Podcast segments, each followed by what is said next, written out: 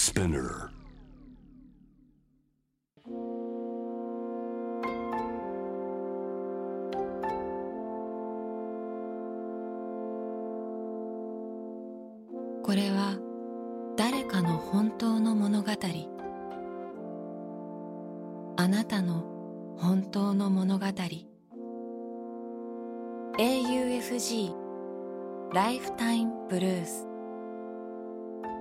This program is brought to you by au フィナンシャルグループ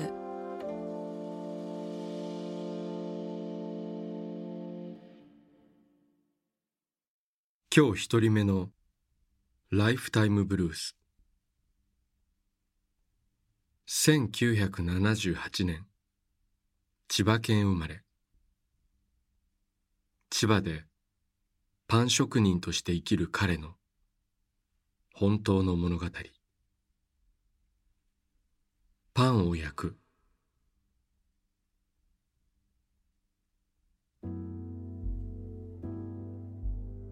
記憶をたどる。父がオープンさせたパン屋。その店の真ん中に立っていた柱を思い出す。円柱の柱で幼い僕はその柱を軸にぐるぐる回っていた。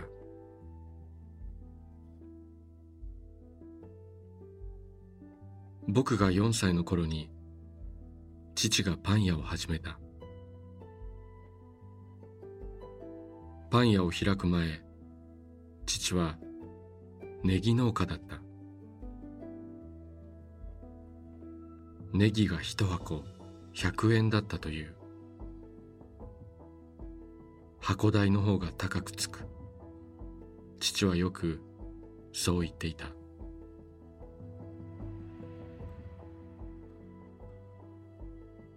それなりに繁盛したパン屋だった。時代の流れにも乗っていたのだろう。父のパン作りの師匠は僕の叔父つまり父の兄弟だ。それぞれ別にパン屋を営んでいた。売れる日も売れない日も父と母はパンを頑張って焼いていた。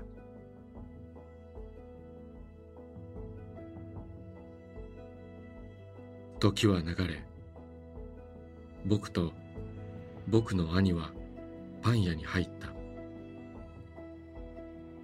父母兄僕と家族4人でパン屋を回した。毎日パンを食べた。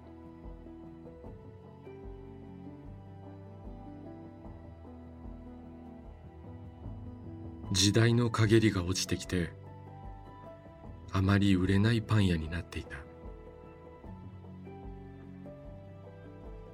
4人で外に売りに出かけたり新しいパンを考えたり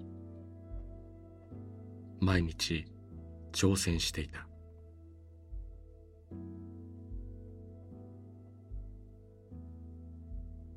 12月のある日父がいつものまかないの豚汁を作っていた。寒い昼下がりだったが忙しくて誰も食べる暇がない。父は誰も食べないのを見て少し怒ったように先に店を出て家に帰った。少し後やっと落ち着いてようやく兄と二人で豚汁を食べた。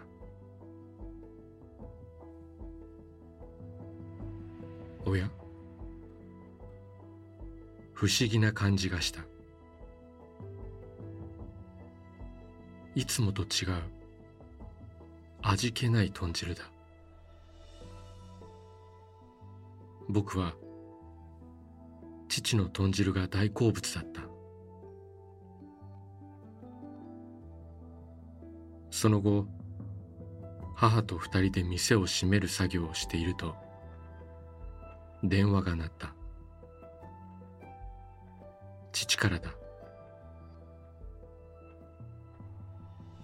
苦しい。父が言った。それが父の最後の言葉だった。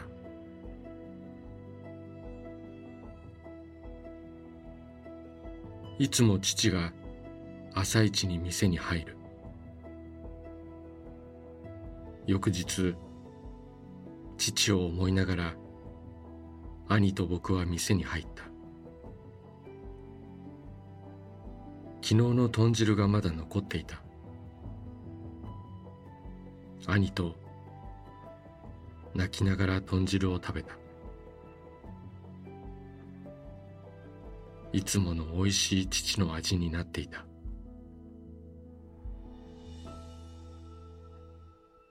15年後僕はおじとパン屋を営んでいる。毎日パンを焼いている。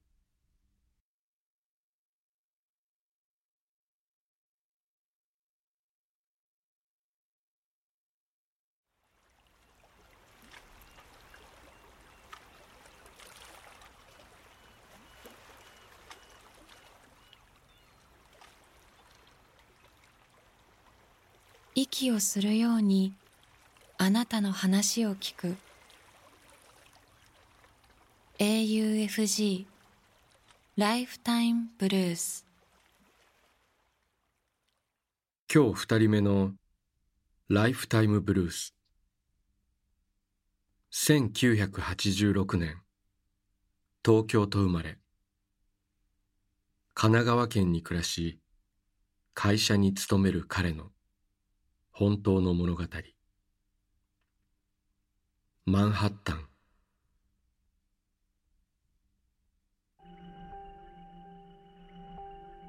2019年の秋。念願のマイホームを買って引っ越した直後に会社から1年間の単身研修を命じられた。引っ越しの段ボールを開けることなくそのまま抱えるようにして一人海を渡った。渡った先はニューヨークだ。初めての海外での暮らし慣れない英語での仕事。上司との関係はうまくいかずストレスがたまる中楽しみだったのが会社から通うように言われた英会話教室ではなくその教室のあるマンハッタンに行くこと。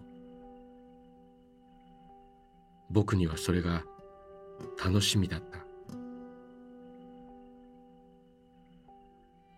ニューヨークの中心マンハッタン。想像を超えるほど大勢の人がいて活気と熱気にあふれる摩天楼だ。1ドルのスライスピザを頬張りながら歩き回るだけで楽しかった。けれど時にその活気と人の波に圧倒されそうにもなった。高層ビルの谷間を歩いていると家族を残し異国の地から来た自分がとても孤独に感じた。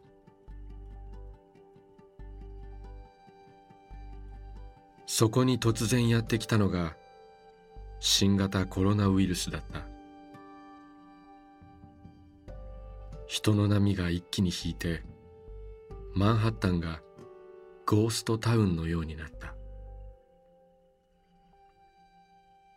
ある日日本食を買おうとマンハッタンへ出た時途中で地下鉄を降り五番街の中心へ行ってみることにした。誰ともすれ違わない。自分の足音だけが響く階段を上がり地上に出た。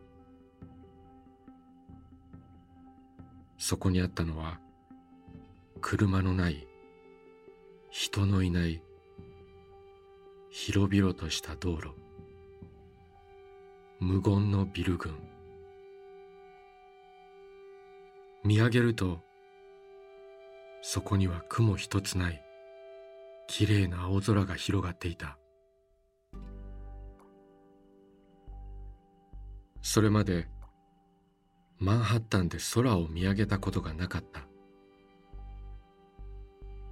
この街でいつも僕は人の大波に流されないように自分を守ろうと必死に足元ばかり気にしていたのだろう。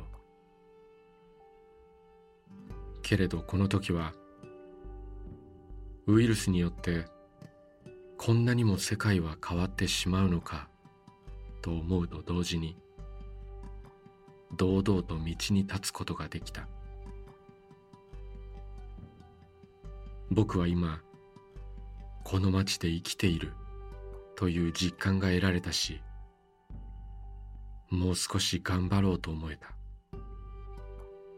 そしてこの空のずっと向こうにいる家族のところへ無事に帰ろうと誓った。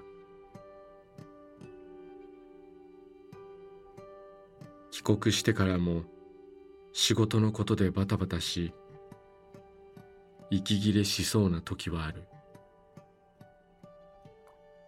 そんな時はコロナ禍のマンハッタンで見た誰もいない五番街とあの空を思い出す。大丈夫。ちゃんと地に足をつけて顔を上げよう。見上げよう。そこにはいつも空が広がっているのだから。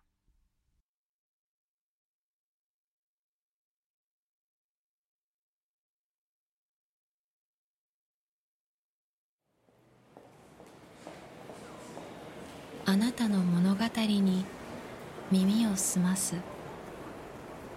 AUFG ライフタイムブルース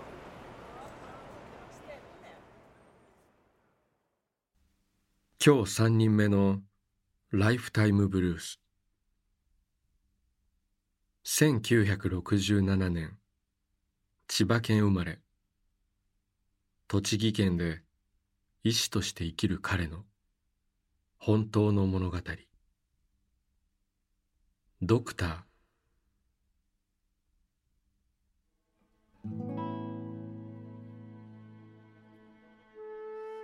私が医者になり2年目の時のことを書く。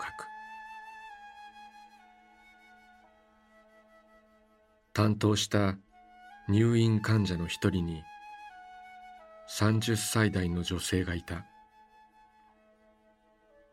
人柄がよく院内の誰からも好かれる素敵な人だった。彼女は苦しい治療を頑張って続けながら不治の病と闘っていた。サッカーの FIFA ワールドカップ。あのドーハの悲劇の翌朝彼女は目を真っ赤に晴らしてとてもがっかりした顔で私にこう言った深夜テレビ中継を見て応援したのですが昨日は残念でした。彼女はもしかしたら自分の病気が良くなるよう願いをかけてその試合を応援していたんじゃないかなと思い私も前夜の試合結果に余計悔しい思いを強くした。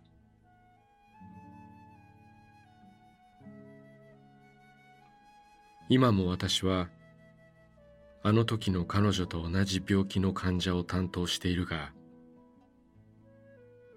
いくら医学が進歩したと言っても残念ながら彼女の病気を治すことがとても困難であることには昔も今も変わりがない。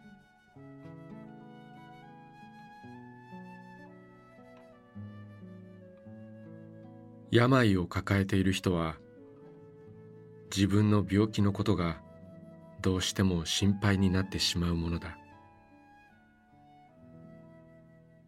そんな時に何か病気以外のことで夢中になれることがあればそれは良いことだと私は思う。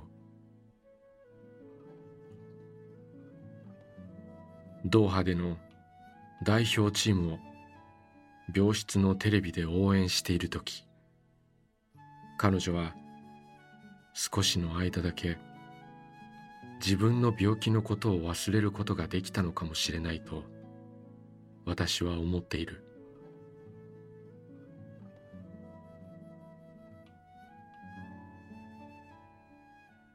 年月は流れ今年の12月の初め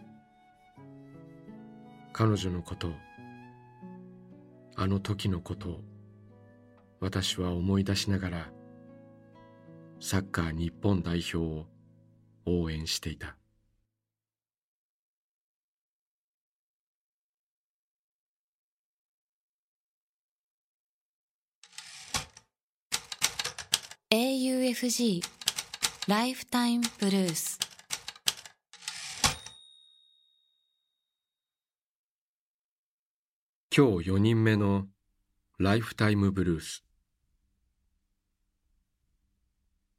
1974年愛知県生まれ。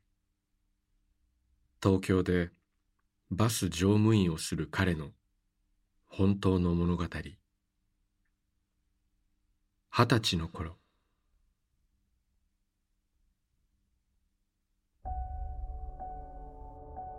二十歳でフリーターをしている時バイト先にいた忘れることができない人。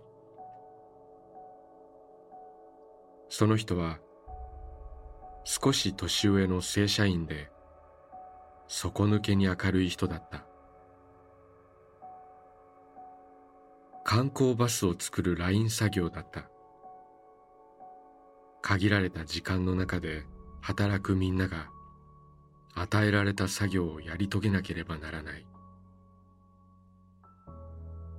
僕は手先が不器用でいつも手こずっていた。そんな僕にその人はよく声をかけてくれ手伝ってくれた。作業中肩をトントンと叩かれはっと振り向くとその人は遠くの方を見て知らないふりをしているのだがそこには彼しかいないから誰が肩を叩いたのかは一目瞭然。いらぬちょっかいを出しているように見せかけて実は僕のことを心配して見に来てくれ。そして力を抜いてリラックスしろとそう伝えてくれたのだ。その人の優しさを感じた。ある時にはなぜかいつか大きくなったら俺の娘をもらってほしいなどと本気の顔で冗談を言うのだった。本人は至って真面目に話すのでそれが冗談なのか本気なのかよくわからなかったのだがいい年をしたフリーターで就職したことのないその頃の僕にとって職場とはただひたすら黙々と仕事に打ち込む場所だと考えていた。そんな僕に働くということ仕事に向き合うということについてその人は何か教えてくれていたのだろう。仕事の現場だって冗談を言っていい。コミュニケーションを取ることって大切なんだ。仕事は楽しくていいんだと。その人は教えてくれた。あれから何十年と時は経ち職場は違うものの今僕は自分の仕事場に新人が入るたび自然と声をかけるようになっている。底抜けに明るかったあの人みたいに。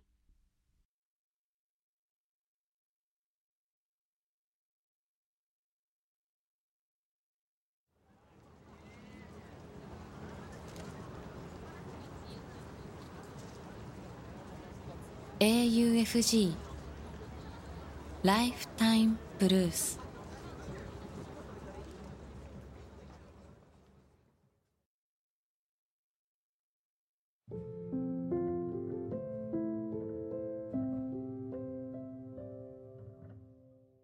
AUFG ライフタイムブルース」この番組では皆さんからの「ライフタイムブルース人生の物語を募集しています。短くシンプルで構いません。あなたがちょっと書いてみようかなと思ったことを。番組ホームページの投稿欄に書いて送信してください。物語の条件は事実であること。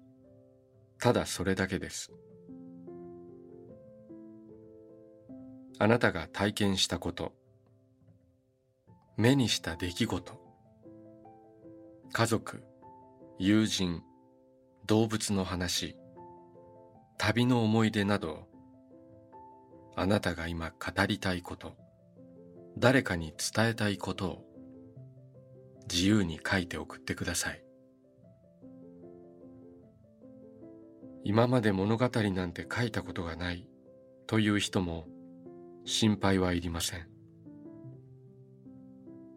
LINE やメールをするようにまず一度書いてみてください。送られた物語は必ずすべて目を通します。そして皆さんからの物語を毎週番組で紹介します。応募方法詳細は番組ホームページを見てください。ライフタイムブルースまたここでお会いしましょう。小田切ジョーでした。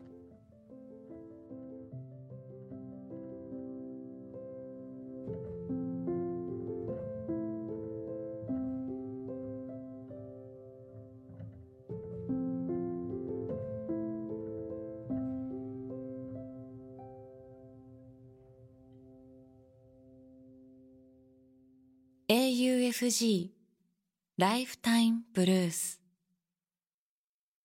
This program was brought to you by AU Financial Group